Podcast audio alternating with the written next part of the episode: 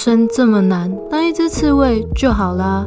刺猬聊起来是给所有被世俗搞到厌世、迷惘或是矛盾的人们一套佛系的生活思考方式，用佛系的观点解析职场、人生抉择、书籍，与具刺猬特质的来宾对谈，呈现各种生活方式的可能性。期待大家在面对生活种种鸟事时，能用佛系的思维找回自己的生活步调。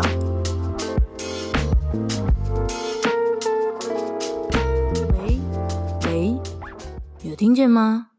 你现在收听的是《刺猬聊起来》，今天想要来聊一下内向人要怎么样行销自己，然后让自己达到自己。呃，可能你理想的一个状态，或是你达到你理想的一个位置，或者是说不管是钱啊、名声、地位等等的，我觉得最主要会想要讲这个，是因为我看到一个很有趣、很有趣的故事。那这个故事引发了我有这个主题的想法。这个故事呢，我先来问问大家一个问题：你知道这个世界上最贵、最贵的画是谁的画吗？好，你不会回答我，OK，没关系。其实这世界上最贵的画呢，是毕卡索的画，然后那幅画叫做《救世主》，然后它是以台币一百三十五亿去交易的，是不是很惊人？就说你人生不知道有没有一个亿，然后这幅画要一百三十五亿，OK，好。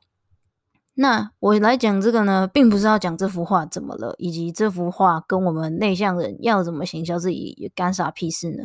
并不是要讲这个，我是要去讲说毕卡索这个人很有趣哦。就毕卡索这个人呢，他在他活着的时候，他就已经很有名，他的画就很贵，然后他身价就很不凡。这次是很有趣，很多画家、很多什么音乐家、什么作家，他们都是。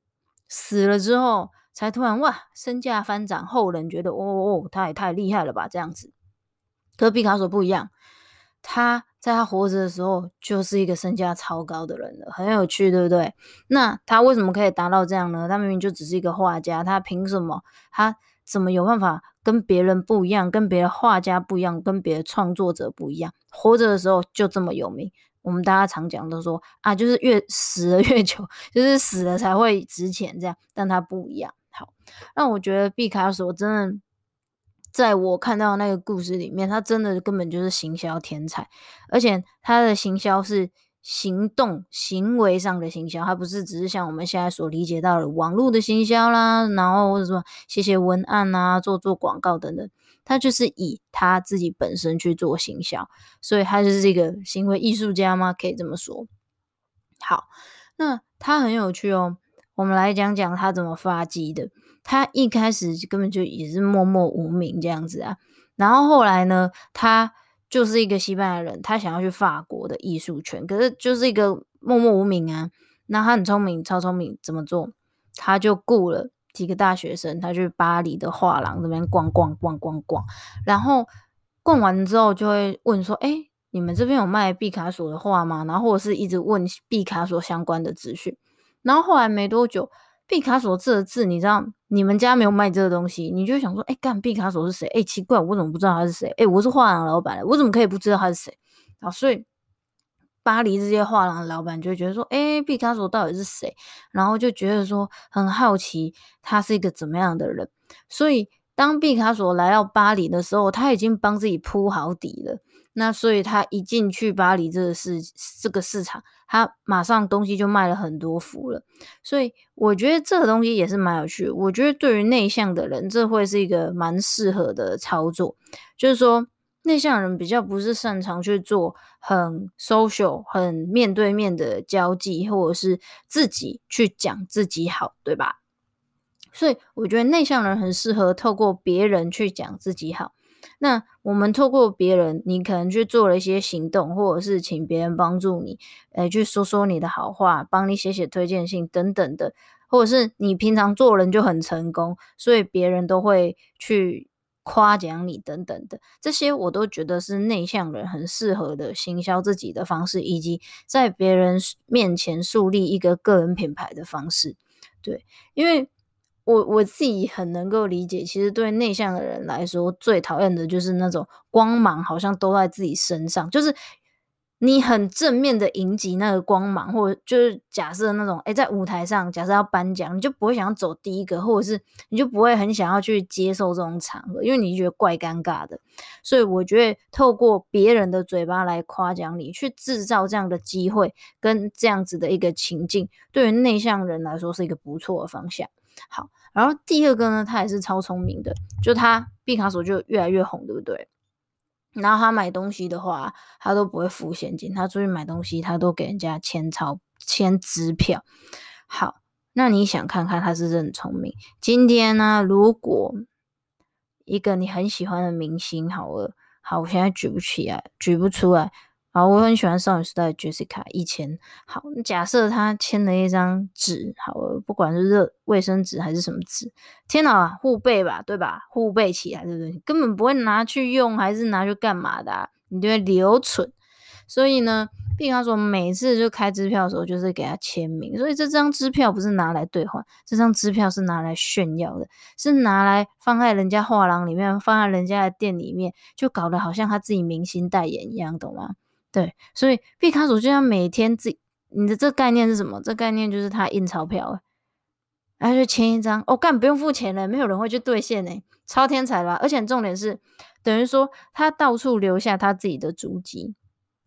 那我觉得这个对于内内向者的行销来说的话，以我自己来讲好了，我现在就是会透过一些写文章啊，或者是我现在做 podcast 等等的，诶，我觉得这也是一种留下足迹的方法。但当然不可能像毕卡索这么天才嘛。但是我觉得重要的是，呃，你要为你自己创造一些东西，那你不用去。自己讲话，而是让那些东西替你讲话。我觉得这是我在毕卡索这个故事里面得到的启发跟灵感，让你的作品，或是让你走过呃的足迹去为你说话，去证明你这个人有什么价值，而不用我自己本身直接开口去对方说：“诶，我超棒啊，我超棒咯，怎样？”这样超怪的。对于内向者来说，这是一个压力超大的事情的。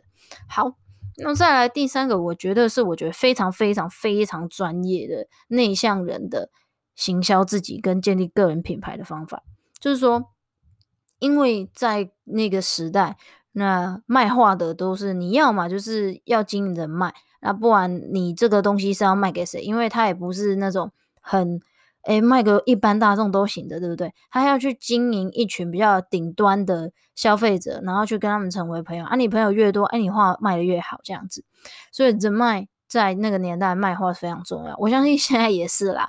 所以社交对他来说很重要，但是他自己本身也不是这么外向型的，而且他又不是法国人，所以他后来选择了一个方式，我觉得非常好。他就不会去到处乱社交，但是他只会针对那些画廊的业者，他会去跟他们合作，然后他会去帮这些画廊的业者呢画肖像画。那肖像画呢，我们是不是就很近距离的接触？我们就会呃有更多的互动，然后甚至是哎有一种后来后来就看到你的灵魂这种感觉，而且 太夸张好，可是我觉得搞不好有啊。好，然后呢，毕卡索。被毕卡索画的人也会觉得说：“哦，干，我超光荣的，我超屌的这样子。”所以毕卡索他用了一个他的专业去做社交，他不是用他不擅长的说：“哦，今天要去跟你喝酒吃饭这种方式去做社交。”他反而是拿自己本身的专业去跟别人做社交跟做交换。你不觉得这超聪明的吗？假设。这个是我听过别人在讲说一些业务的方法啦，但毕竟我不是业务，但我觉得是跟这个故事是异曲同工之妙。就假设今天你是做直销、做保险的人啊，他们很多都会再去学一个第二个兴趣，或是其他比较有话题性、有共鸣性。假设他会学看塔罗牌。假设他会学看算命啊、手相啊这种，因为这种大家就是很有兴趣嘛，对不对？或者是说，哎，玩桌游啊等等的，其实这都是一种人跟人之间互动，可是他又不是这么正式性，又是比较娱乐性质的，让大家彼此先不要有。太大的戒心，那在这个过程中，同时又可以建立彼此的信任度跟熟悉度。那等到我们真的要谈生意的时候，或者是谈一些比较正式的合作，或者是要有一些比较利益往来的时候，其实大家就已经比较信任彼此了。所以我觉得这对于呃内向的人也非常好，非常好的一个方法，就是说，因为内向的人并不是没办法跟人家社交嘛，我们只是觉得很多场合，如果我跟不熟的人聊天聊得很尬，那就是 爆尴尬，就是脸都绿掉，脸都僵掉，笑到僵掉你知道。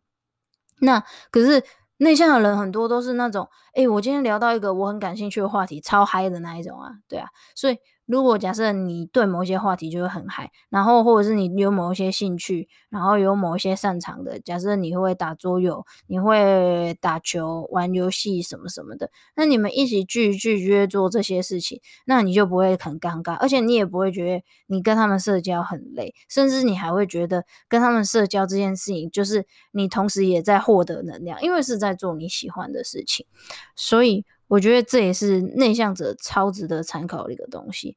好啦，这就是今天我在讲说内向的人我们可以学习的一些建立个人品牌。那我觉得建立个人品牌不一定就是说你今天要很功利性的，可能你是做业务，还是说你在接案什么什么才需要去做这件事。有时候就是多交交朋友，找到一个，我觉得也是一种找到一个你交朋友舒服的方式跟。呃，帮助你自己去创造一个交朋友的契机。然后，为什么会想要交朋友？其实就回到，其实我之前有讲过的，很多都讲到，诶，你身边的人有不停的在转变，也会启发你不同的思考。所以，这就是我对于内向人，我自己觉得我会把这些方法拿来，就是可能偶尔套用，我觉得合适的话，可以自己用在自己身上，然后帮助我更。好好的去交朋友，但是最近刚搬来台北，超想出去玩狼人杀，但不知道找不到的咖。毕竟你知道台北人就是这样。好了，不要攻击台北人，我知道很多听众特别，大家都嘛说要约都没有，骗人呢。哈，好了，我自己也约不出去，先这样。好，我就这样，我是永发，我们下次见，拜拜。